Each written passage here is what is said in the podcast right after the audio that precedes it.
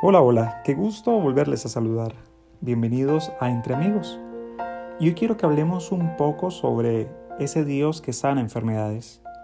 Distintos textos bíblicos nos muestran cómo era vista y atendida la enfermedad en el pueblo de Israel. De ellos podemos sacar algunas conclusiones que quiero compartirlas con ustedes.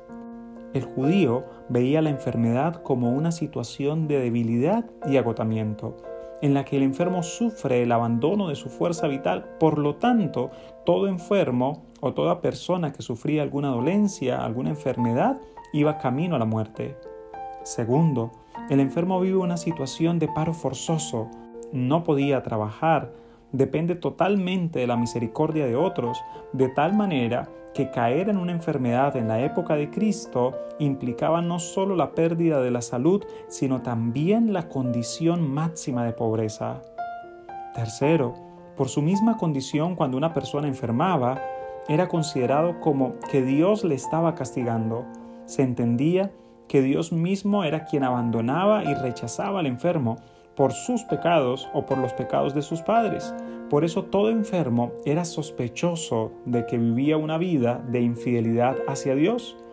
Y por cuarto, en la cosmovisión judía se tenía como consecuencia de que si el enfermo estaba en esta situación porque Dios le estaba castigando, entonces la sociedad también le rechazaba, le marginaba y en ocasiones hasta se enseñaba que si una persona estaba enferma, estaba totalmente perdida. Pero cuando viene Cristo al mundo, nuestro Señor Jesús nos enseña una cosmovisión muy diferente sobre una persona enferma. Y nos muestra todos los evangelios a un Jesús que no simplemente era un curador de enfermedades, sino también y sobre todo un rehabilitador en la vida de los hombres y mujeres destruidos.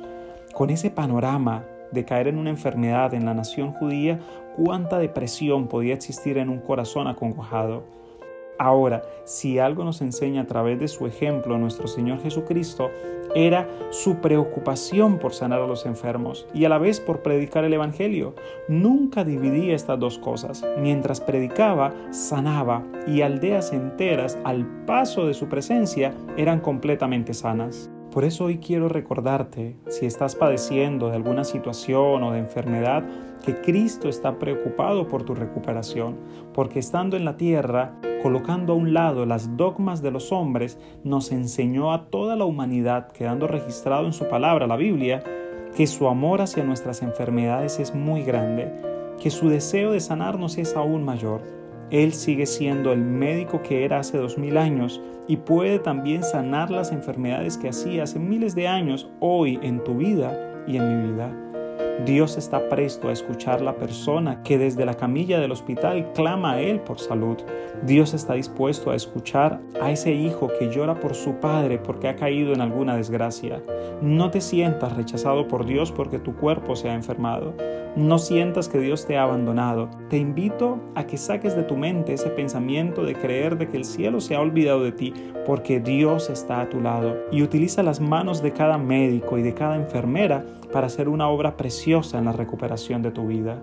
Ahora, termino diciendo que de la misma manera como Dios se preocupó entrañablemente por unir su obra misionera también con la obra de sanar a los enfermos, nosotros como cristianos debemos preocuparnos no simplemente por orar, debemos ir más allá por aquellas personas que necesitan de nuestro apoyo. Debiéramos aprender principios de salud para poder compartir tanto la palabra de Dios como un mensaje de aliento en la recuperación de nuestras fuerzas físicas. Nuestra oración que sea hoy que el Señor pueda emplearnos a nosotros y pueda cuidar bondadosa y poderosamente al cuerpo de médicos y de enfermeras de todo el mundo para que sigan realizando esa labor tan humanitaria de sanar el cuerpo y que siga empleándote a ti también para que puedas hacer esa maravillosa tarea del cielo de compartir a Cristo y traer esperanza a cada corazón doliente. Que Dios te acompañe en este maravilloso día. Se despide tu amigo Darwin González.